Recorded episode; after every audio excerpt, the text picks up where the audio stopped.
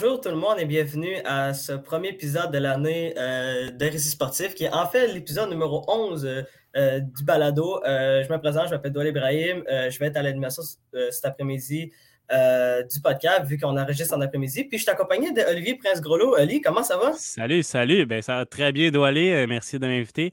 Euh, bonne année en passant, bonne année à nos auditeurs et bonne année à toi, euh, Doualé. Ah, ben merci, bonne année à vous autres aussi. Je suis très content de pouvoir enfin commencer cette année 2022 que, je nous souhaite. Euh, ouais, c'est ça, ça nous a pris un petit moment avant d'avoir à refaire un autre podcast. Mais l'important, c'est qu'on soit là. Eh, exactement, c'est important qu'on soit là. Puis euh, aujourd'hui, euh, ben, comme vous le savez, le but de Récits sportifs, c'était de raconter des histoires, euh, des histoires sportives, que ce soit raconter le, raconter le, portrait des athlètes, d'entraîneurs, de partisans ou d'équipes sportives. Puis, de, grands matchs. de grands matchs sportifs. Puis aujourd'hui, c'est... Ouais, vas-y. Oui, ben, on est gâté en, termes de grands matchs euh, dans les dernières années et euh, dans l'histoire du sport complet. Puis c'est toujours très intéressant, nostalgique de se rappeler euh, ces, bijoux de, matchs dans n'importe quel sport, ceci étant dit. Ben oui, c'est ça. C'est ça qui fait aussi la, beauté du sport. Avant tout, comme tous ces grands événements-là qui, sont arrivés depuis plusieurs années, ben, ça, fait plaisir aux, nombreux amateurs de sport. Puis on va commencer aujourd'hui. Olivier, tu vas nous parler de tennis, c'est ça? Exactement. Le tennis, on sait que, comme on s'en jasait, euh, moi et toi, avant euh, l'enregistrement, euh, mes, sports, mes deux sports qui, ont le plus d'intérêt de mon côté, c'est le hockey et le soccer. Mais j'aime beaucoup également regarder du tennis. quand même un, fan de tennis aussi. Et donc, on va se replonger dix ans en arrière à l'Open d'Australie, ou également appelé les Internationaux d'Australie 2012. Donc, on sait la polémique entourant Novak Djokovic cette année alors que les internationaux d'Australie sont euh, députés depuis euh, quelques jours. Mhm. Mais Djokovic, lui, n'a pas pu participer en raison de le scandale euh, de son visa à l'aéroport et puis qu'il n'était pas vacciné. Et puis là, il, est en Australie mhm. et on, lui a demandé de, partir du pays en fait à cause de ça. Et même s'il a beaucoup insisté pour pouvoir jouer dans le tournoi, eh bien, ça ne sera pas possible. Il est retourné en Serbie. Donc, pas Djokovic pour l'Open d'Australie 2022. Mais si on retourne en arrière, Open d'Australie 2012, là, on avait un Djokovic euh, dans son, à son sommet. Euh, mm-hmm. et puis là, je sais qu'il y a polémique aussi. On parle, on, se rappelle aussi quand il avait été expulsé d'un tournoi parce qu'il avait, je pense qu'il y a un an, il avait envoyé une balle sur un juge de ligne. Euh, d'autres polémiques durant la, COVID aussi. Donc, c'est pas les, moments les plus glorieux pour Djokovic ces temps-ci en, dehors du tennis. Mais reste que en tant qu'athlète, en tant que joueur, quel euh, bijou ce. Djokovic. Donc, replongeons-nous euh, en 2012 à l'Open d'Australie. Mhm. Euh, à ce moment-là, Nadal et Djokovic qui vont se retrouver en finale, c'était 10 grands chelems pour Nadal à ce moment-là qui avait 25 ans et c'était 4 grands chelems pour Djokovic. Donc, Nadal euh, avait une, avance à ce moment-là dans sa carrière mhm. en termes de Grand Chelem. On sait que maintenant, en ce moment, Federer, Nadal et Djokovic sont nés à nez euh, les trois à 20 titres Grand Chelem chacun. Donc, ça, c'est une des plus grandes rivalités dans le sport en ce moment qui mhm. euh, va atteindre le, le, 21 en premier et qui va garder cette avance-là. Djokovic est plus jeune, donc peut-être qu'il y a une avance de ce côté-là c'est à voir dans les prochains tournois, mais on sait que Djokovic ne gagnera pas l'Open d'Australie, donc est-ce que Nadal peut en profiter? C'est à voir. Euh, donc voilà, en deux, les quarts de finale de ce tournoi-là, on va commencer par là. Euh, Nadal, lui, fait face au Tchèque Thomas Berdic. Je ne sais pas si ça te dit quoi d'où aller. Wow, ouais, ouais, je, je, ouais, ben, je m'y connais plus ou moins au tennis, mais surtout à cette époque-là que j'écoutais un peu plus de tennis. Puis, ouais, ouais, c'est un nom, mais il, il, est plus actif, c'est ça, me semble. Hein? Euh, je crois pas qu'il est actif, mais quand même, à l'époque, il était septième tête de série. Nadal a réussi à s'en défaire en quatre manches. Euh, de son côté, Joko, le Joker également appelé, euh, mm. se, bat contre l'Espagnol David Ferrer, qui, euh, mm-hmm. quand même, un petit Espagnol, on se rappelle, qui était assez rapide. lui était cinquième tête de série. Et c'est ce que j'aime avec le tennis, c'est que, ben, pas juste ce sport-là, mais être petit, c'est pas nécessairement un désavantage si tu l'utilises si tu utilises bien le fait que tu sois petit, ça peut même être un, euh, avantage.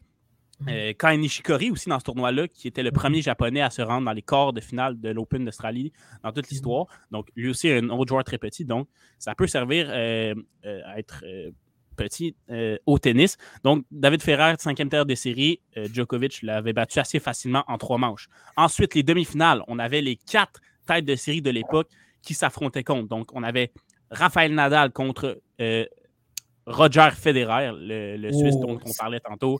Excellent duel, excellent joueur également, ce Federer. Nadal avait remporté le duel en quatre manches. Et Djokovic, lui, jouait contre le Britannique Andy Murray. Euh, qui est mm. le quatrième tête de série à ce moment-là. Euh, ces quatre-là ont été pendant plusieurs années les quatre premiers. Et puis, mm. euh, ça avait pris cinq manches à Djokovic pour défaire Andy Murray. Voilà. Donc, après, les, en termes de quart de finale et de demi-finale, Nadal et Djokovic, en se rendant en finale, avaient tous deux joué le même nombre de manches.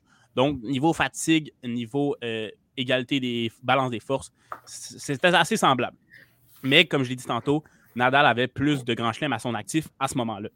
Et on sait, Raphaël Nadal, le roi de la terre battue. Écoutez, à ce jour, il y a 20 grands chelems, je vous l'ai dit. 13 de ces 20 grands chelems sont à Roland Garros sur la terre battue. Mhm. C'est énorme. du côté de Djokovic, c'était plus c'est plus varié du côté des, titres.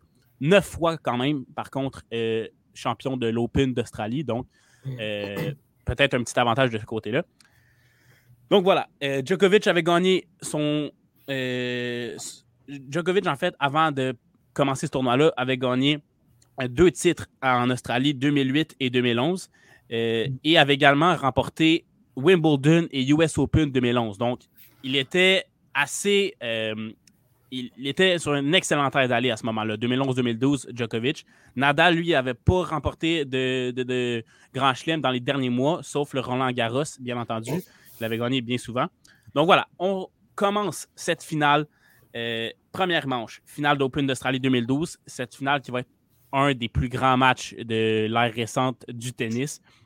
Euh, première manche, Nadal va briser euh, Djokovic en premier et faire 3-2. Djokovic va rebriser à son tour pour égaler à 4-4. Nadal va rebriser à son tour et gagner le 7, 7 à 5. Donc déjà là, le set qui a duré 80 minutes. donc ça partait fort. Deuxième manche, Djokovic se reprend, gagne le 7, 6-4. Euh, donc, un bris, pas, trop d'inquiétude du côté de Djokovic pour, euh, pour le moment. Ensuite, c'est donc un, un troisième manche. 2-1 euh, Djokovic, un très long échange gagné par Djokovic qui réussit à briser Nadal et va finalement gagner la manche 6 à 2. Donc là, Nadal vient de perdre deux manches en ligne, 6-4, 6-2. Djokovic, le momentum, ça va moins bien. Et après trois manches, on est à 3h11 minutes de jeu. Le match est euh, éreintant, très long. À Melbourne, en Australie, on sait qu'il fait assez chaud en plus. Donc euh, voilà. Quatrième manche, euh, c'est 4 à 3 Djokovic. Il peut prendre une sérieuse avance sur la victoire en brisant Nadal. Mais il va rater et Nadal fait 4-4. Donc Nadal, c'était une joie à ce moment-là de, faire ce point-là, un point extrêmement important qui a fait que ça fait 4-4. Il a sauvé trois balles de bris. Et là, à 4-4, on a une petite pause parce qu'il pleut sur le terrain. Donc là, à ce moment-là, on le sait, quand il plus sur le terrain, le terrain est plus praticable, on ne peut plus jouer. Donc, mm. après l'averse, on, euh, on attend que en fait, la, pluie arrête. Et puis, euh, des préposés vont nettoyer le terrain. Et puis, après peut-être une petite demi-heure, Nadal et Djokovic sont de retour sur le terrain. Ben, si je peux intervenir rapidement, moi je trouve que, je sais pas pour toi Ali, qu'est-ce que tu en penses de ça, mais je trouve ça, pour, pour un gros match comme celui-là, un match qui est long, là, déjà que tu as dit, ça ah, au moins 3 heures, alors qu'il il y avait tout juste. 3 manches, 3 h et 11. 3 h et 11 minutes. Tu sais, que Dame Nature vienne les, euh, les aider. Les les interrompre, ça va peut-être euh, ça a peut-être été bénéfique pour, euh, pour eux autres qui ont pu rejouer et être un petit peu plus reposés. Là. Mhm. Ben, on, sait que le tennis, c'est une game mentale, surtout, oui, c'est physique, c'est, c'est éreintant, euh, surtout quand tu te bats pendant autant d'heures, mais c'est, aussi une game mentale de garder sa concentration, d'être dans le moment présent. Et puis quand tu as une pause de 30 minutes, eh bien là, ça peut jouer sur le mental. Mais mhm. pourtant, Djokovic, lui, ça ne semble pas l'avoir affecté parce que dès la reprise des activités, il fait 5-4 en repoussant des grosses attaques de Nadal et en gagnant son service assez facilement. Donc là, on se dit, est-ce que Djokovic a profité de cette pause-là et pas Nadal? Eh bien non, parce que Nadal a le dernier mot et finit euh, la manche avec un coup puissant. Il va gagner cette, euh, cette, euh, ce set-là sur un bris d'égalité à 7-5. Donc, une excellente manche, interrompue par la pluie en plus. Donc à ce moment-là, après quatre manches, c'est 2 à 2. On s'en va au euh, set final. Attention, cinquième manche. Nadal, euh, dans les premiers jeux, brise Djokovic et prend l'avance 4 à 2. Mais attention, là, on sait que Djokovic, il avait déjà fait dans ce match-là et est capable de revenir de l'arrière. Nadal ne doit pas échapper cette avance-là. Mais s'il devait arriver, arriva. Djokovic revient et recolle à 4-4. Ensuite, on s'en va à 5-5, donc chacun des joueurs remporte son service. Euh, et puis là, c'est euh, Djokovic a la chance de briser Nadal euh, pour faire 6-5. C'est avantage Djokovic. Nadal va tenter un amorti qui va toucher le filet et c'est ainsi que Djokovic va briser Nadal pour faire 6 à 5. Et là, il reste seulement un jeu à Djokovic pour remporter le set. Est-ce qu'il va faire Doualé? Et oui, il le fait. Il remporte ce, jeu et gagne le set 7 à 5 euh, avec un service volé parfait, un puissant service que Nadal retourne du mieux qu'il peut, mais Djokovic n'avait qu'à euh, finir ça avec euh, une volée. Ce qu'il fait. Et puis, c'est une, immense victoire pour Novak Djokovic. 5 heures 53 minutes, le match a duré au total. C'est le plus long match de toute l'histoire d'un grand chelem. C'est mm-hmm. immense. Et ça compte même pas la pluie, ça. On a arrêté le temps pendant la pluie parce que les joueurs ne jouaient pas. Donc, avec la pluie, tu rajoutes une bonne demi-heure. Donc, il y a plus de six heures de jeu que les joueurs ont été euh, sur le terrain à, comme ça dit, six heures à une activité intense, à penser à tes coups. C'est très dur sur le mental. C'est très impressionnant. Et euh, voilà. Donc, victoire de Joko, perdu 5-7 le premier set. Ensuite, gagné 6-4, 6-2. Euh, perdu 7-6 au bris d'égalité et puis finalement gagner 7-5. Donc, euh, Nadal, comme on peut voir, a gagné plus souvent les, matchs, les manches les plus serrées. Djokovic, lui, un 6-4, 6-2 où ça a été moins serré qu'il a pu euh, gagner cela. Donc, est-ce que ça a été un avantage? Est-ce que ça montre que Djokovic avait euh, l'ascendant dans ce match-là? Probablement. Et là, bien entendu, en célébrant, Djokovic va enlever son chandail à la fin de, de cette, de cette victoire-là. un grand cri de lion euh, Djokovic, qui était très heureux. Et c'était fou comme match, un des, un des plus grands de l'histoire de tennis, euh, comme je l'ai dit. Ben moi, je suis vraiment, vraiment, lui, le grand, grand match, très, très, très intéressant que tu nous parles de ça. Puis j'étais curieux. Puis je suis curieux de savoir, euh, c'est qui que tu préfères entre ces deux joueurs-là, Nadal ou Djokovic, ou même, ou même on peut inclure Fed, Roger Federer. Oui, oui, oui, oui. Eh bien, je pense, j'ai pas regardé le tennis euh, d'avant euh, d'avant les années 2000 environ. Là, donc, euh, mm. il, y avait y a eu des grands joueurs, le Pete Sampras, John McEnroe, Bryce Becker, André Agassi. Mm. Mais je pense que Nadal, Federer, Djokovic, c'est dans les, dans les plus grands. eux autres aussi, c'est ceux qui ont leur place là-dedans. pour celui que je préfère entre les trois, en termes d'athlètes, on s'entend, mm. on exclut ce que, ce que les joueurs font en dehors du terrain quand on, parle ici notamment de Djokovic. Mais euh, j'aime beaucoup Novak. j'aime beaucoup Novak. Euh, mm-hmm. sont un peu comme on a fait, j'ai fait un podcast sur Zlatan avant. C'est sûr que c'est moins, euh, c'est moins grand son arrogance, mais il y en a une certaine sur le terrain avec les célébrations de Djokovic, tandis que mm-hmm. Nadal et Federer sont un petit peu plus relax, un petit peu plus calme, moins exubérants. Euh, j'aime ce côté-là, cette hargne, cette fougue de Djokovic. Euh, Nadal, euh, avec ses, petites mimiques d'avant de, service, là, il peut tomber, sur les nerfs non seulement de ses adversaires, mais des fois, je suis comme, voyons, j'ai fait le ton service, donc ça, ça, ça ça, peut être un, petit euh, point qui va en la faveur de, Djokovic. Federer aussi, quel grand joueur. Euh, ah, Federer, c'est un des, à, mon avis, c'est un des plus grands sportifs de tous les temps. C'est ah, ce monsieur-là, c'est la, la pure classe à son meilleur. C'est incroyable euh, comme athlète, Roger Federer. J'ai absolument rien à dire sur lui. C'est un athlète que j'admire beaucoup, beaucoup, beaucoup. En tant que personnalité, j'y vais pour Federer aussi. Mais j'ai un quelque chose qui, fait que Novak, c'est mon boy, comme on dit. Fait que euh, j'irai avec Novak Djokovic, mais les trois sont, sont excellents. Et aussi, ce que j'aime bien de Djokovic, c'est que mhm. contrairement à Nadal, il, est capable. Ben, Nadal aussi a gagné les quatre, mais une plus grande variété dans, son jeu. Mhm. On l'a vu, il a gagné Roland Garros euh, l'année passée. Donc, quand Nadal n'est pas là, Djokovic est capable de gagner Roland Garros. Il est capable de gagner toutes les autres aussi. Federer mm. aussi a été très bon, notamment à Wimbledon, US Open. Euh, mais oui, pour répondre à la question, j'irai avec euh, Djokovic, mais grand faible pour Federer aussi. et, et j'en relève rien à Nadal non plus. Toi, aller avec qui tu irais? Moi, moi, franchement, quand j'étais plus jeune, j'aimais beaucoup Nadal, pour être franc, parce que je, trouvais que Nadal était tellement athlétique, puis je trouvais aussi qu'il était capable de se déplacer. Tu sais, par exemple, quand, quand, quand Federer ou Djokovic essayaient d'aller dans des grands coups, puis essayer de, viser le plus loin possible, ben, Nadal, il trouvait toujours un moyen de, de, de, revenir avec. Euh, ouais, de, ramener la balle en jeu. De ramener, la balle en jeu. Comme, je m'y connais vraiment pas beaucoup en tennis. Je, je, m'y connais assez pour en parler. Mais euh, mm. pour, pour, moi, le côté athlétique de Rafael Nadal m'attirait beaucoup à l'époque. Puis, aujourd'hui, je, je suis un peu moins le tennis, mais je sais qu'il est comme. Il est encore bon, mais il, il, il, est plus vraiment dans. Il est plus vraiment dans la même.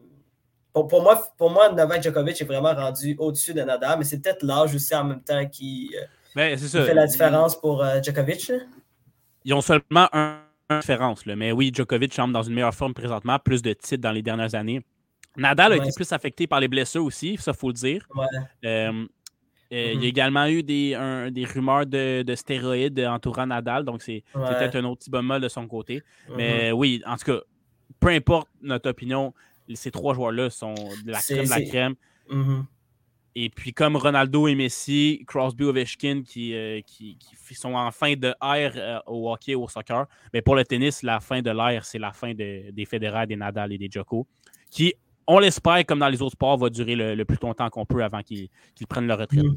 Mais, mais, au moins, au moins qu'est-ce que je trouve ça pas pire pour le, pour le, pour le monde du tennis, c'est a quand même il y a une belle relève. Évidemment, il y a des Zverev, il y a aussi. Oui, euh, oui, Medvedev. Medvedev. On peut parler aussi de, et Ogiliassim. Du tennis, euh, du tennis canadien qui va très, très bien. Ah, euh, avec une belle relève autant chez les gars que chez, que chez les femmes. Comme, ça sent les grands chelems. Ça, ça, sent, ça sent de, on, les veut. On, a eu Andrescu qui en a eu un. On a eu Bianca. Andrescu en 2019 qui en a eu un. on a Leilani Fernandez qui a été allé en finale l'année passée. En même, temps que. Non, c'est pas en même temps qu'au Aliassim, mais ça, au Aliassim. c'est les demi-finales, je crois. il a perdu en demi-finale euh. Chapeau, c'est a été proche aussi. Euh, quand je dis chapeau, je parle de Denis Chapeau. Denis Chapeau-Valov, ouais. Mais euh, oui, voilà. Donc, pour la relève canadienne et pour la relève tout court, c'est très haut. Et j'espère qu'on va voir beaucoup de grands chelems du côté de, notre, du Canada et même du Québec avec Félix et Leila. Ouais, ben écoute, euh, c'est vraiment des. On, a vraiment hâte de voir l'avenir euh, du tennis euh, planétaire, mais en plus pour nous, ben, pour nous, les, Canadiens slash Québécois, on a vraiment hâte de voir qu'est-ce que le tennis va nous réserver durant les prochaines années avec ces grands athlètes qui, on l'espère, vont, avoir ou, ils vont connaître de grands succès dans leur carrière. Mais en tout cas, vas-y Ali, je te laisse. deux petites choses avant, avant de te laisser parler. Euh, mm-hmm. Parce que, écoute, il faut que je me prononce. Il faut, que j'en parle. Euh, euh, est-ce que tu sais, en fait, c'est une question pour toi la première. Est-ce que tu mm-hmm. sais qui avait remporté l'édition de les internationaux d'Australie en 2012 du côté des femmes? C'est une bonne. Je sais que tu ne connais pas trop en, tennis, mais si tu es capable d'avoir cette ben, ben, réponse-là, en, en, tout cas, si, si tu, ben, je vais aller avec quelques noms, OK? Je, je vais être franc avec toi. OK, vas-y, vas-y. C'est c'est clairement aucune des deux Williams. Ça, ça c'est, on se met d'accord là-dessus. Genre, de la façon que tu en parles, c'est aucune des deux Williams. Ça, c'est clair. Ça, a été trop simple. Donc, non, ben, c'est pas. ok, ok. Euh, je, vais aller avec trois noms, ok? Vas-y, vas-y. Euh, je vais aller avec qui? Euh, Clashter, comment s'appelle Kim Clashter? C'est une de celles? Non? Ce n'est pas elle. Ce n'est pas elle. pas elle. Euh, Azarenka, que je pouvais, ou, ou peut-être, euh, ou comment s'appelle? Euh, Maria Chapovalov, je sais pas. Ou comment s'appelle? Maria Sharapova, la russe. Excusez-moi, pardon. Excusez-moi pour les personnes de, de, de, de tennis. Je m'excuse pour elle. C'était pas prévu. Mais bref. C'est correct parce que tu as la bonne réponse. La, la, gagnante a été Victoria Azarenka en finale contre Maria Sharapova. Fait que Doualid, tu ne connais pas en tennis, mais vois, t'es es, solide, t'es solide pareil. Ben, je, je, fais mon possible, comme j'y vais selon les, les, les, noms qui, qui, me viennent à l'esprit. Azarenka, Azarenka joue encore en ce moment. Euh, ouais, ouais, ouais, Elle est encore très, très bonne. Puis euh, mm-hmm. c'est sûr que ça ressemble pas à il y a 10 ans, là, comme côté. Euh, elle n'est pas numéro 1 au monde en ce moment, mais mais euh, à cette époque-là, elle était vraiment, vraiment au-dessus de. Elle a peut-être été, mais si elle l'a été, elle n'a pas été longtemps, parce que Serena Williams, puis euh, Sharapova aussi, même Vénus, c'était mm-hmm. tough à, à, battre. Puis aussi, ben, dernière petite chose, euh, on, a, mm-hmm. on t'a parlé de la rival, des, des, des, relèves dans le sport canadien. On a parlé du tennis avec tous ceux qu'on a nommés, là, Andrescu, Leila, Félix, Denis. Euh, mm-hmm. Mais on peut l'observer dans plusieurs sports du niveau du Canada euh, ces temps-ci. C'est ce qui, est, ce qui est vraiment très euh, intéressant. Et pour nous, en fait, pour les partisans des, sportifs dans les années futures, là, on, on peut parler du soccer, autant féminin qui a gagné la coupe, les, Olympiques, la médaille aux Olympiques. Et puis, les Canadiens masculins qui pourraient euh, aller en finale de Coupe du Monde, sont très bien mhm. partis pour ça. Mhm. Mais la, la tâche est un, petit peu, plus ardue avec, euh, avec malheureusement Alfonso Davis qui, euh, qui, a, un problème cardiaque. On, lui souhaite un bon rétablissement, Alfonso Davis. pour, on, en a besoin d'Alfonso Davis si on réussit à se oui, la Coupe du Monde. Mais... mais oui, continue ce qui, est, intéressant de ce côté-là, c'est qu'on est, on est premier du groupe dans les qualifications présentement. Je ne sais pas mhm. c'est quand exactement les prochains matchs de qualification, mais c'est sûr qu'un rétablissement euh, le plus vite possible de Davy serait fort apprécié. Puis, bien sûr, la relève dans le hockey, c'est, mhm. ça, c'est quasiment garanti parce qu'on a encore euh, des, excellents joueurs de ce côté-là qui ne pourront malheureusement pas euh, jouer aux Olympiques cette année, par contre. Ben, écoute, euh, Ali, euh, je te remercie beaucoup pour, euh, pour ce, cet excellent résumé de, cette, de cette grande finale des internationaux d'Australie entre Novak Djokovic et Rafael Nadal, qui sont deux des meilleurs joueurs de tennis de l'histoire de ce sport. Bon, pour continuer de, de quoi tu nous parles? Ouais, je vais vous parler des Penguins de Pittsburgh. En fait, comme, oh, comme, comme, beaucoup, le, beaucoup de gens le savent, dans le podcast, oui, écoute, c'est mon club, c'est mon club favori. Puis tu sais, j'essaie d'avoir, euh, d'avoir de, mettre euh, ce côté partisan de côté. Mais pour euh, cet épisode-là, j'ai décidé de vous parler, je vais décider de vous parler des, de, cette édition des Penguins de Pittsburgh de 2008-2009, qui est une édition, une bonne édition des Penguins, puisqu'ils ont remporté la Coupe Stanley face aux Red Wings de Détroit. Donc, je vais commencer à, à parler de cette équipe-là. Bon, pour, pour, vous, pour vous mettre en pour vous donner une expertise, euh, les Penguins de Pittsburgh, euh, l'année précédente, en 2007-2008, euh, c'est d'un début de carrière de Sidney Crosby qui Evgeny Malkin, comme on, on, les connaît, c'est vraiment des joueurs de classe mondiale puis des joueurs à part. C'est deux des meilleurs joueurs de leur génération, voire des meilleurs joueurs de l'histoire de la, de hockey. Et euh, l'année précédente, ils avaient perdu en finale de la Coupe Stanley contre des, Red Wings de Détroit. Euh, la grande équipe des Red Wings de Détroit. Il y avait Lidstrom, Zetterberg, Daxuk, euh, pour nommer plein de, de grands joueurs. Mais ouais, d'ailleurs, pardon de t'interrompre, mais de 2007-2008, c'est que les Red Wings ont gagné, c'était la toute première finale de la Coupe Stanley à laquelle euh, je me rappelle avoir assisté, donc avoir regardé le match. Euh, mhm. Donc, des très bons souvenirs pour moi, cette finale-là. Et encore plus euh, l'année d'après, quand les Pingouins ont, gagné, parce que j'aimais bien les Pingouins aussi, je les aime encore, il faut le dire. Mhm. Ben, c'est ça. Ben, écoute, euh, les Ratos de Détroit et les Penguins de Pittsburgh vont s'affronter encore durant cette finale-là de, la Coupe Stanley de 2008-2009, mais je vais, je vais y revenir un peu plus tard. Bon, pour commencer, euh, cette saison-là a, commencé un peu bizarrement pour les Penguins de Pittsburgh. Je m'explique. Euh, déjà, au début, au début de la saison, ben, durant la, la, saison morte, ils ont perdu Marianne Ossa. ils ont perdu quelques joueurs qui, qui faisaient partie de l'édition précédente. Euh, il y avait Georges Larac qui avait un rôle quand même assez euh, relativement important. Ça sonne surprenant, mais Georges Larac avait un rôle euh, relativement important. Ils avaient perdu gardien numéro 2, Tank Conklin. Marianne Ossa, qui était un gros morceau important des Penguins de Pittsburgh à ce moment-là. Qui était allé à Chicago. Qui est allé. non, non, mais cette année-là. À Détroit, puis ensuite à Chicago. et après ça, Chicago. Tu vas comprendre. Oui, parce que c'est ça. Il y a finalement. Oui, oui. C'est le finalement les trois. Un genre de Corey Perry, là. Ouais, genre de Corey Perry. Mais il faut que Corey la gagne cette année, en tout cas. Il faut que Corey la gagne cette année. Mais écoute, c'est ça. Euh, puis, euh, au début de la saison, Sergei Konchak était à l'époque le défenseur numéro 1 des Penguins Pittsburgh. Euh, non, ce n'était pas Christopher Letang. Christopher Letang est devenu défenseur numéro 1 des Penguins Pittsburgh en 2010-2011, mais à ce moment-là, il était, un des, était dans, quand même dans le top 6, puis c'était quand même un défenseur d'avenir des, des Penguins. Mais, c'est ça. au début de la saison, ça allait très mal pour les Penguins Pittsburgh durant la première moitié de saison, c'est un peu similaire au Wallace d'Edmonton euh, cette saison. Euh, ils ont eu un début de saison relativement, euh, ben, pas autant en feu que les Oilers, mais ils ont eu un, début de saison. les premiers matchs étaient corrects, puis là, après ça, il y a eu les blessures qui sont arrivées. Puis, évidemment, ça ressemblait un peu au Wallace Edmonton parce qu'ils avaient Crosby et Malkin qui dominaient, mais le reste ne marchait pas. Puis, la blessure de Sergei Gonchar nous a vraiment fait mal parce que au mois de février, 14 février, les Penguins de Pittsburgh étaient dixièmes dans l'association de l'Est.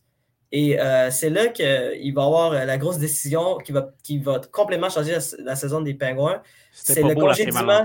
Non, c'est ça. Ben, c'était pas beau pour Michel Terrien parce que Michel Terrien s'est fait mettre dehors par l'organisation des Penguins de Pittsburgh. qui a été remplacé par Dan Bassman, qui a été l'entraîneur des Penguins durant quelques années. Euh, après. Excellent entraîneur.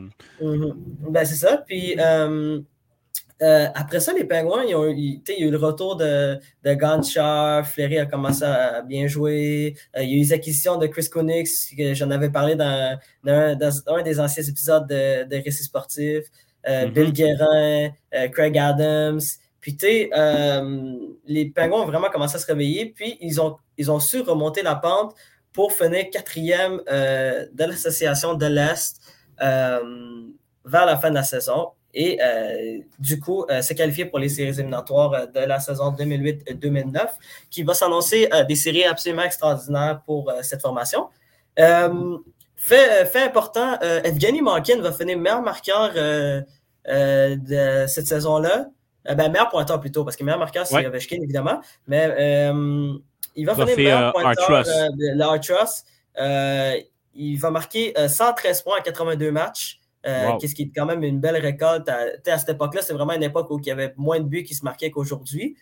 Trois points devant Ovechkin qui a fini à 110 et Crosby qui a fini troisième meilleur, meilleur pointeur de l'initiative d'hockey avec 103 points durant cette saison-là. Mais euh, pour Evgeny Malkin, c'est vraiment les séries éliminatoires qui. C'est là qu'il va exploser. Puis je vais vous expliquer un peu plus tard. Mais pour revenir à ces séries éliminatoires-là, qui ont été des grandes séries éliminatoires euh, pour les Penguins Pittsburgh, euh, en première ronde, il va affronter les Flyers de Philadelphie.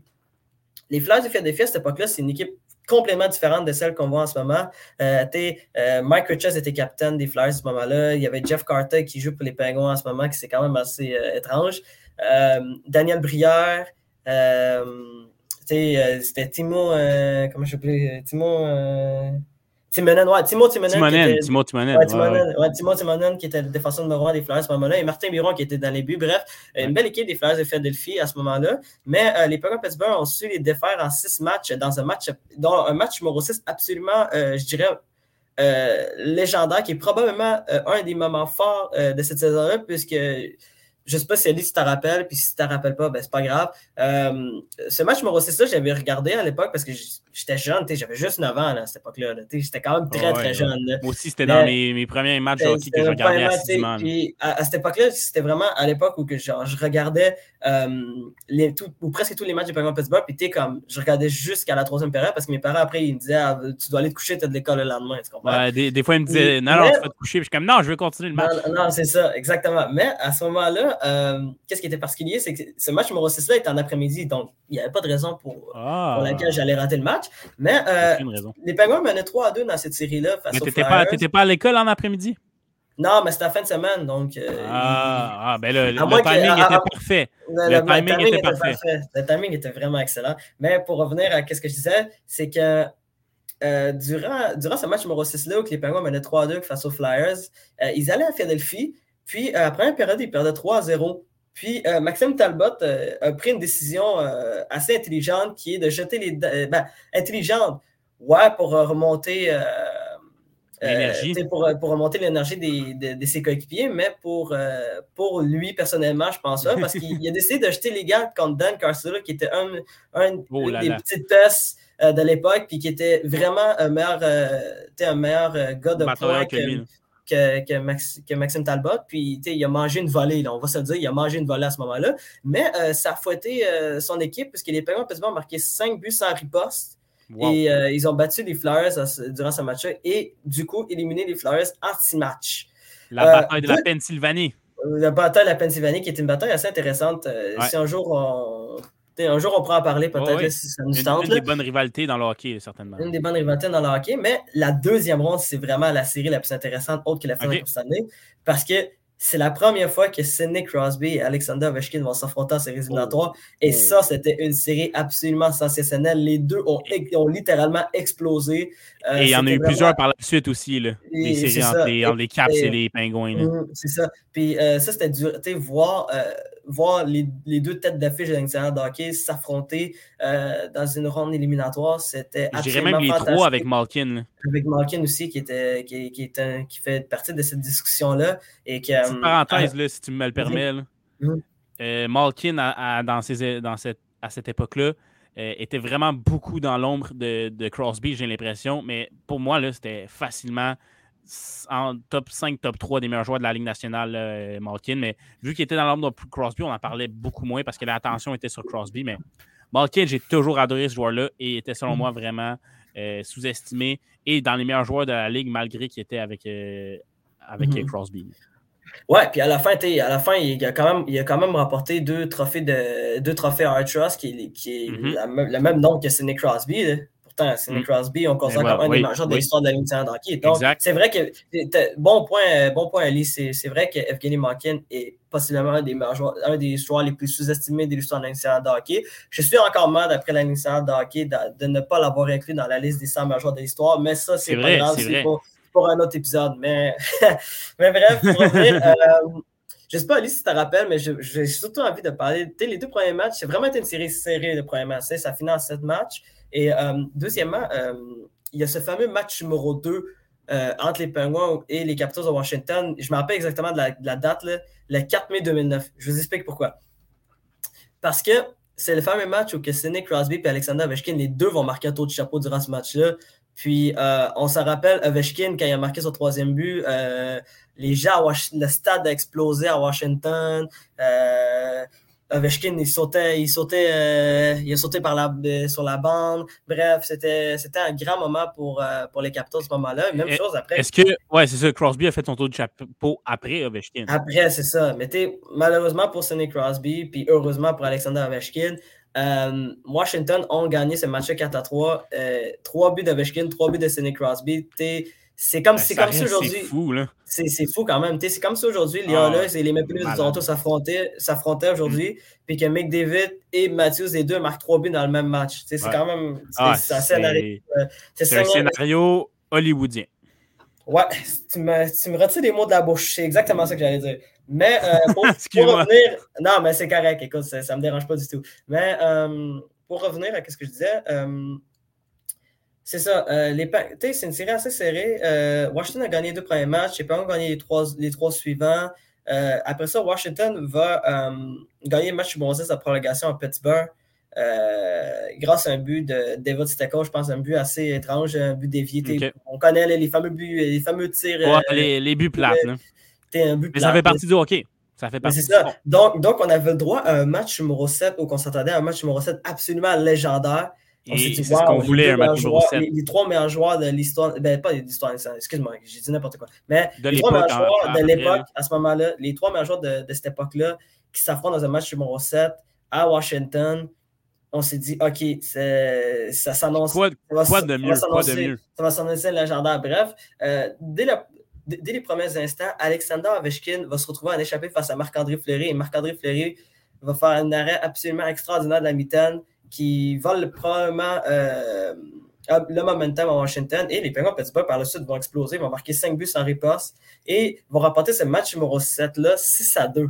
C'est quand même assez surprenant parce qu'on s'attendait à un match serré et ce n'était pas le cas euh, pour ben les malheureux Capitals de Washington qui ont perdu ce match numéro 7-là à domicile 6 à 2 les Pingouins ont montré leur, leur, euh, caractère. supériorité par leur unicité, je trouve. Parce que c'est mhm. que je trouve que les Pingouins ont toujours eu de plus que les Caps. Oui, les Caps, ils ont battus en 2018, là, mais mhm. je ne sais pas si à cause de, de, ces leaders comme euh, Crosby et Malkin, mais je trouve que les Pingouins ont toujours été plus.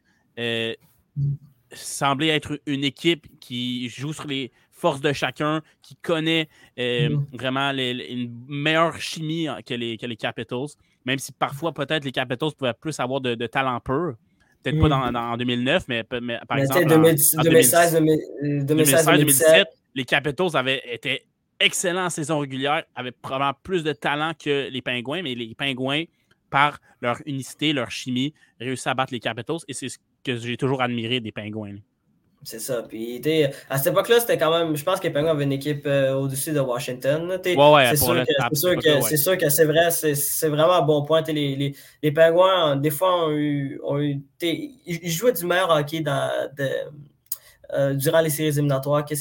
Puis ce n'était souvent pas le cas pour les Capitals de Washington. Mais pour la troisième ronde, les Penguins vont affronter les Hurricanes à Caroline. les Penguins vont complètement dominer les Hurricanes à Caroline. Ils vont les, facilement les battre en quatre matchs. Evgeny Malkin, série absolument légendaire le match numéro 2, tour du chapeau, un des plus beaux buts que j'ai vu de ma vie, littéralement en séries éliminatoires, où il va gagner la mise au jeu face à Matt Collin, euh, il va contourner le filet, puis il va sortir un des tirs du revers euh, du haut, au haut de, de l'épaule de Cam Ward. Et euh, pas marqué autour du chapeau avec une célébration. Ses parents étaient dans les estrades. Bref, c'est un match absolument légendaire d'Evgeny Malkin. Puis les Penguins Pittsburgh vont facilement se qualifier pour la finale de la Coupe Stanley avec Evgeny Malkin et Sidney Crosby qui dominent, qui poursuivent leur domination euh, tout, au long, euh, tout au long de, de ces séries éliminatoires-là. Mais ils arrivent en finale de la Coupe année face à l'équipe qui les ont battus l'année précédente, les, les, fameux Red Wings de Détroit, qui avaient euh, relativement euh, la même formation euh, que l'année précédente, sauf que tu rajoutes Marian Ossa qui était, Red Wings. Qui, qui, était un joueur des Penguins l'année précédente. Et c'est une série assez incroyable. Pour, vous donner une idée, Détroit va remporter deux premiers matchs, les Penguins vont remporter les deux autres à domicile. Euh, match numéro 5, euh, Détroit va facilement rapporter 5 à 0 face au Penguins Pittsburgh. Marc-André Fleury euh, s'est fait chasser du match. les Penguins étaient absents à Détroit. Puis au match numéro 6, les Penguins vont trouver un moyen de battre les Red Wings en gagnant 2 à 1 tes débuts de, de joueurs de soutien, des, des, des Tyler Kennedy ou. puis Jordan Stahl à l'époque, qui pour moi n'était pas un joueur de soutien, mais qui jouait sa troisième ligne. Euh, ah oui, quel. Trois centres formidables pour les Trois centres formidables. Déjà, d'avoir le luxe d'avoir Crosby, Malkin, tu rajoutes troisième centre Jordan Stall. Wow! C'est ça. Puis à cette époque-là, ils avaient le luxe. Puis même chose aussi euh, durant les deux conquêtes consécutives des Penguins en 2016-2017, avoir, trois, au moins trois bons joueurs de centre, euh, puis d'avoir une, sacrée bonne profondeur au, niveau euh, des joueurs de centre, ça, aide une équipe. C'est ça qui fait la différence entre une bonne équipe et une équipe, euh, aspirante euh, pour la Coupe Stanley. Puis c'est ça. Puis au match numéro 7, ce fameux match numéro 7, signé Maxime Talbot et Marc-André Fleury. C'est un match, un match qui m'est resté gravé dans la mémoire de moi et surtout de, plusieurs autres personnes Je me rappelle ailleurs sur la planète. C'est ça. Puis au match numéro 7 à Détroit, euh, euh, les Penguins Pittsburgh, ils, n'avaient rien à perdre. On, s'entendait ce que Détroit euh, gagne ce match-là à domicile. c'est la meilleure équipe sur le papier. Ils, étaient champions. ils avaient l'avantage. Ils avaient vraiment l'avantage et le momentum pour remporter ce match-là. Puis Maxime Talbot arrive, marque deux buts deux buts très importants. Puis Marc-André Fleury qui fait un arrêt sensationnel sur, euh, sur la légende des Red Wings, Niklas Sedstrom en fin de match, ou qui se plonge pour arrêter la rondelle avec quelques secondes à faire au match. Et les Penguins de ah, Pittsburgh remportent la Coupe Stanley grâce à cet arrêt de Marc-André Fleury. C'était contre Lidstrom, si je ne me trompe pas. Hein. Oui, exactement. Euh, c'était contre Niklas Sedstrom. Je me rappelle très bien de ce moment-là. En fait, je l'ai. Euh, mon, mon, père filmait avec une petite caméra, les petites mhm. caméras de, l'ancien temps, comme on peut dire et il filmait ma réaction euh, dans, la, cette dernière minute là, du match. Puis j'avais bondi de mon divan, vraiment à l'arrêt de Fleury. Quel moment, quel moment. Même si c'était pas le c'est un des, matchs que je me rappelle le, plus, étant donné que j'étais très jeune. Ouais, ben c'est ça. Moi, c'était un de mes. pour, pour moi, c'était vraiment les, séries éliminatoires, les, euh, mes, mes, meilleurs moments de séries éliminatoires, beaucoup plus que 2016 et 2017, à mon ah avis, parce que, tu comme j'ai c'est sûr que j'ai ce côté-là nostalgique. C'était parmi mes premiers euh, moments de séries éliminatoires. Puis, tu comme, mm se souvenir de jeunes que Crosby, Malkin dominaient. Tu avais, Fleury qui était un excellent gardien de but. Tu avais Gunchar qui était mon défenseur préféré à l'époque avant Christopher Lotan. Euh, puis, tu comme les Penguins avaient vraiment une équipe très, très équilibrée. Puis. Fedotenko. Ouais, Ruslav Fanetenko qui a marqué beaucoup de buts durant ces séries éliminatoires-là. Puis, euh, à cette époque-là, est-ce qu'il y avait Panikorovski aussi qui était là? Non, ça c'était l'année suivante. Ça c'était pas. C'était pas le meilleur move des Penguins. Ça, c'était l'année c'est l'année qu'ils ont perdu euh, contre le Canadien. Là. Ok, c'est vrai, c'est vrai. Il n'avait pas eu une bonne série, lui, Panikarovsky. Là, dans, non, non, non, c'est pas ça. Mais tu Evgeny Malkin, par, exemple, tu vois, Evgeny Malkin jouait. Euh, il jouait, il jouait sur la même ligne que Ruslan Fanatenko et Maxime Talbot. Puis les deux ont vraiment apporté euh, des grandes choses pour cette équipe-là. Puis euh, ça a permis à, cette équipe des Penguins Pittsburgh, qui était quand même une équipe avec, avec des jeunes superstars et une équipe et plusieurs vétérans. on peut penser à, Bill Guérin qui avait 39 ans à ce moment-là. Il y avait Al Gill qui était qui, qui on peut dire euh, une légende du Canadien de Montréal. All Gill, c'est bon vieux. C'est ça. Non, mais la, légende des tirs bloqués. On va se dire la légende des tirs bloqués. Oui. Ah, lui et Josh Georges, c'est proche. C'est que ce gars-là n'avait pas peur de se mettre devant tir. Mais c'est ah, ça. Mais je voulais, je voulais aussi euh, parler pour finir euh, sur cette équipe-là championne des Pingouins. 2009, Evgeny Malkin a, réalisé quelque chose euh, qu'on a peu vu dans l'histoire de hockey, euh, puis que ça, n'était pas arrivé depuis Marie Lemieux, je crois, en 91-92, qui, est, qui est de euh, finir meilleur pointeur en saison régulière et meilleur pointeur en séries éliminatoires. Pour donner, pour donner une idée, Ali, à quel point Evgeny Malkin avait dominé durant ces séries éliminatoires-là de 2009, il a marqué 36 points en 36 points à combien de matchs? 36 points à 24 matchs. Puis ça, puis, ça, il y a juste, il y a seulement euh, Wayne Gretzky, Mario et Paul Coffey qui ont une meilleure, euh, meilleure performance en séries éliminatoires qu'Evgeny Malkin dans l'histoire de l'initiale de hockey. Donc, c'est fou que tu mentionnes un défenseur là-dedans quand même. Là. Ouais, c'est ça. Mais tu sais, Paul Coffey, ça, c'est. Euh, Paul Coffey, euh, j'ai en ce moment les statistiques euh, dans l'histoire de la LNH. Ah, euh, c'était 37 points en 1985. Ça, c'était durant la dynastie des, des, ouais, des Oilers. Ah ouais, ça c'était la machine à, à point. C'était la machine à point, c'est ça. Puis à part, à part de ce trois-là. Hein... Tu joues avec des Gretzky, des Yari Curie, des Marc Messier. Ouais, Yari Curie, Messier, ouais. Des ah, beaucoup de, de légendes. Grand Fear début. C'est ça. Puis, euh, puis c'est ça. Puis Crosby, euh, euh, Crosby a remporté la Coupe Stanley. et ah oui, puis en même temps, par rapport à Sidney Crosby, euh, il va devenir le plus jeune, le plus jeune joueur de l'histoire de la nationale à remporter, euh, non, pas plus jeune joueur, le plus jeune capitaine de l'histoire de la nationale de, hockey à gagner une Coupe Stanley à l'âge de 21 ans. C'est, euh, puis ça tient toujours. 21 ans. Mais à mhm. l'époque, à l'époque, c'était, aussi le plus jeune, le plus jeune joueur à nommé capitaine mhm. de l'histoire de la nationale de hockey. Mais il a été battu par la suite par Landeskog, puis là, Connor McDavid et je crois. McDavid a été, a été nommé plus tôt que Crosby? Moi, je crois que ouais, mais je suis pas sûr. Faudrait, faudrait je sais que Landeskog, c'était à comme 19 ans. Ouais, ben je pense que McDavid aussi, c'était dans les mêmes alentours. Là. Euh, OK, OK. Mais en tout cas, eux n'ont pas gagné de coupe.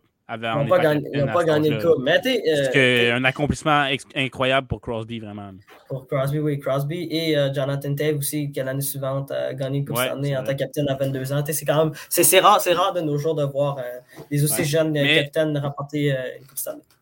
C'est Malkin qui a gagné le, le Conn Ouais, c'est Evgeny Malkin qui a gagné le Conn donc lui, il avait 22 ans, je crois. Ouais, c'est ça. Il y avait 22 ans à ce moment-là. Puis, ça, doit être euh, des plus jeunes à gagner un Conn aussi. ouais, ben, je crois, je, crois que c'était le. Si je ne me trompe pas, je crois que c'était le, quatrième ou le septième. Laisse-moi vérifier juste 30 secondes. Je vais, je vais, je vais demander au département de recherche. Des, des, recherches, ouais. ouais. Je vais demander au département de recherche rapido presto. On va aller voir ça. Euh... Mais ouais, pendant que tu, tu cherches ça, le Malkin, euh, ces séries-là, avec Crosby, avec euh, Jordan Stall, contre les, les Red Wings en plus, les Holmstrom, les Friendzen, les Datsuk, les Zetterberg, euh, euh Cronval, Osgood. Ces, noms-là, -là, c'est la nostalgie pure. Est-ce que le département de recherche. Oh! On a, oui, on a une réponse de la part euh, du département de recherche. Euh, c'est le quatrième plus jeune joueur de l'histoire d'un de, de hockey à remporter le quand même. Qu'est-ce qui est quand même. il méritait pleinement. Là, écoute, là, quand tu nous as énuméré tous ces faits d'armes, c'était incroyable. C'est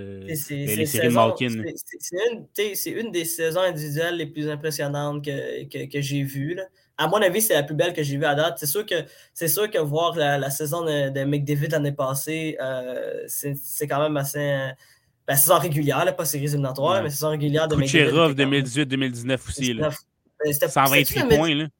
Ouais, c'est ça aussi. Euh, ouais, mais c'est 2019-20 ou. Ouais, ouais, non, non, non, non, je pense que c'était. Non, non, 18-19, mais je, pensais que tu parlais des séries éliminatoires. Séries éliminatoires, je crois que ces deux derniers étaient quand même assez. Euh, euh, assez solides. oui, mais de la part mais la saison, points, je m'attendais zéro à ça. Là. Je parle de la saison régulière. Mhm, c'est sûr. Ben, c'est sûr que comparativement à, à Connor McDavid, c'était quand même assez surprenant de la part de Nikita Kucherov, qu'on sait que c'est un joueur hyper, hyper talentueux. Ouais, mais, mais 128 points, hein, s'attendait à ça. Points pour, euh, c'est ça, on s'entendait pas à ça. Puis après ça, quand même McDavid l'année passée qui marque, euh, qui marque plus de 100 points en, ouais, en 50 matchs. points en 50, ouais, ça c'était mal. En 56 matchs, c'est comme, c'est fou de penser qu'un joueur peut atteindre des statistiques euh, autant impressionnantes. Mais c'est ça qui, je sais pas si Ali, tu avais d'autres questions à me poser par rapport à cette édition-là, mais pour moi, c'est Oui, oui. Tout. Je vais, écoute, c'est sûr que j'ai une question à, te poser là-dessus. Euh, ben, ben, en fait, Marianne ça. est-ce que tu peux nous expliquer ce qui s'est passé avec euh, Marianne Ossa? On en parlait tantôt. Donc, qu'est-ce qui est advenu après? Donc, on sait qu'il était avec les, les Pingouins en 2008, a perdu contre les Red Wings, était avec les Red Wings en 2009, a perdu contre les Pingouins. Ensuite, qu'est-ce qui s'est passé, euh, Dou? Moi, je me rappelle très bien, mais je veux que tu le dises à nos auditeurs. Bon, je vais expliquer aux auditeurs rapidement. Euh, Marianne Ossa, comme Lee vient de, très bien l'expliquer, euh, il a joué pour deux équipes différentes euh, en 2008 et en 2009 et il a perdu en finale de la Coupe Stanley. Euh, les deux fois. les deux fois. Alors, en 2010, il décide de signer un contrat d'un an avec les, avec les Blackhawks de Chicago. Et, et grâce à. C'est une équipe qui, à l'époque, était une grande équipe, mais qu'aujourd'hui n'a pas une très belle réputation, cette équipe des Blackhawks de 2010. Mais, euh, effectivement. Mais euh, Marianne s'est qualifié. Euh, Marianne, c'est ça.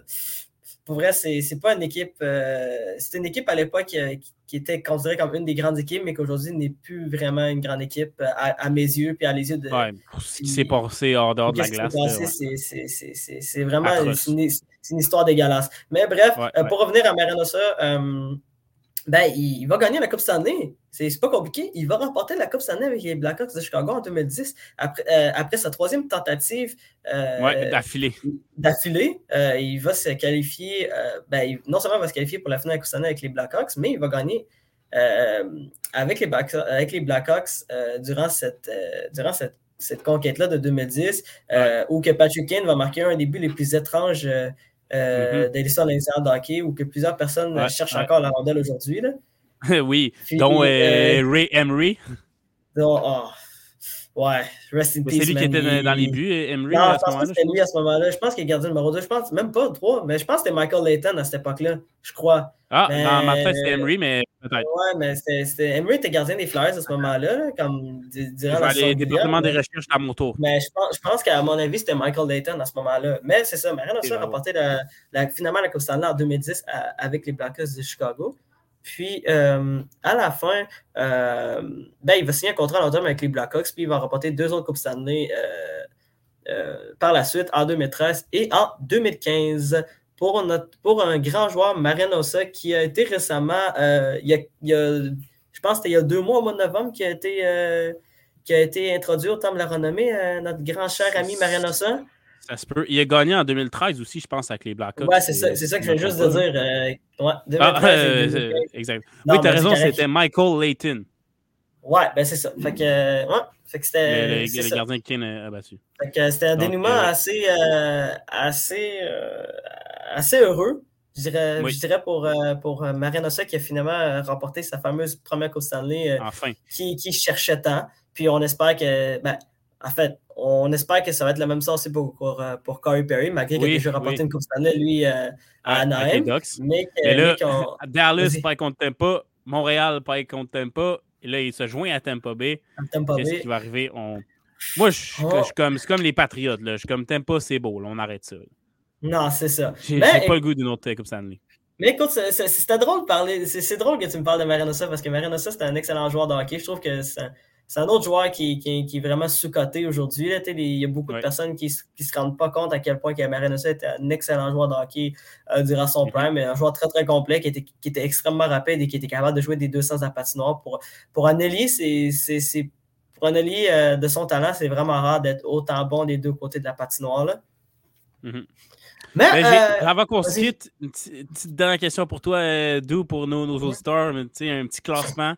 Donc, les Pingouins, dans les dernières années, ont gagné trois Coupes Stanley, comme on l'a dit tantôt. Classe-moi l'édition 2017, l'édition 2016 et l'édition 2009 en ordre de tes préférés. Bon, écoute, euh, bon, je vais, je, vais, aller vraiment euh, avec le cœur pour répondre à cette question-là. C'est ça qu'on veut. Euh, pour moi, pour moi je vais mettre celle de 2009 en premier parce que c'est vraiment à ce moment-là que Crosby et Evgeny Malkin ont vraiment, je trouve, explosé puis ont vraiment été à leur meilleur. ils ont vraiment été excellents aussi en 2016 et 2017, mais pour moi, comme statistiquement, comme ça égale pas du tout cette édition de 2009. je vais aller avec 2009 en premier.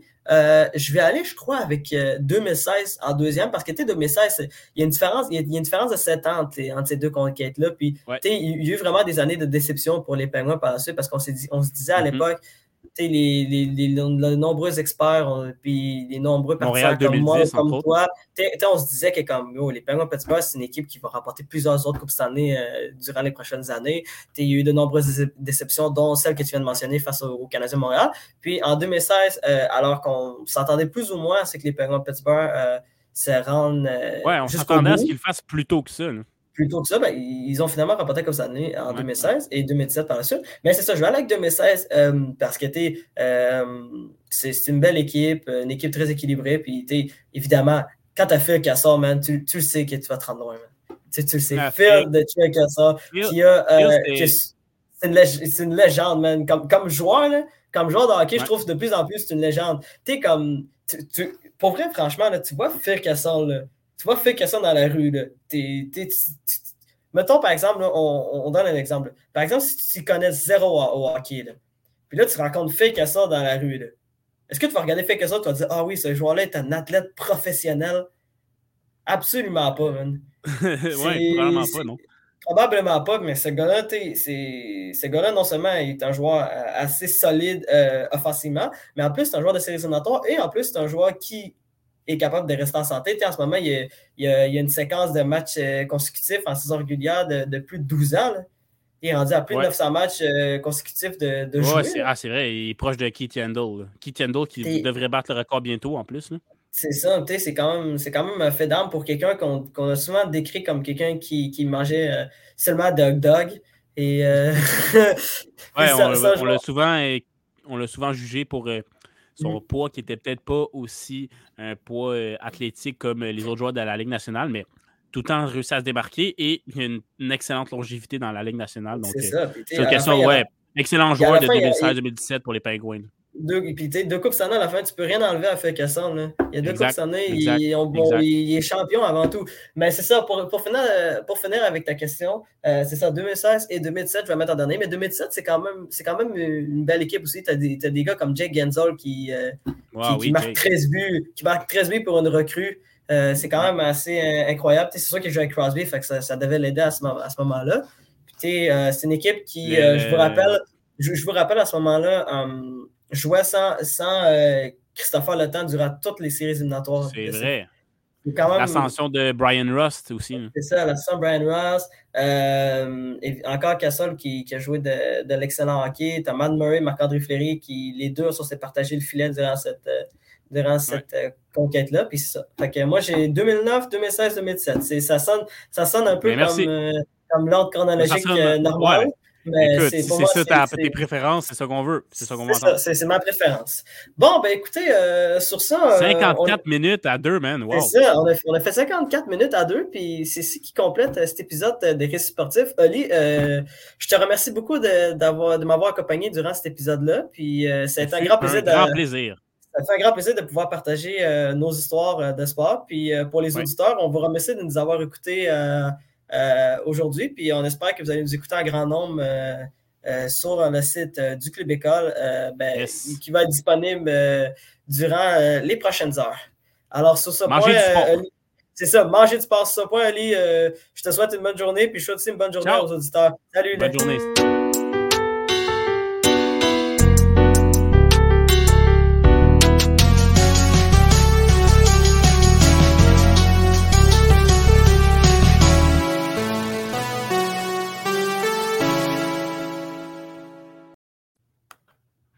Yes, sir.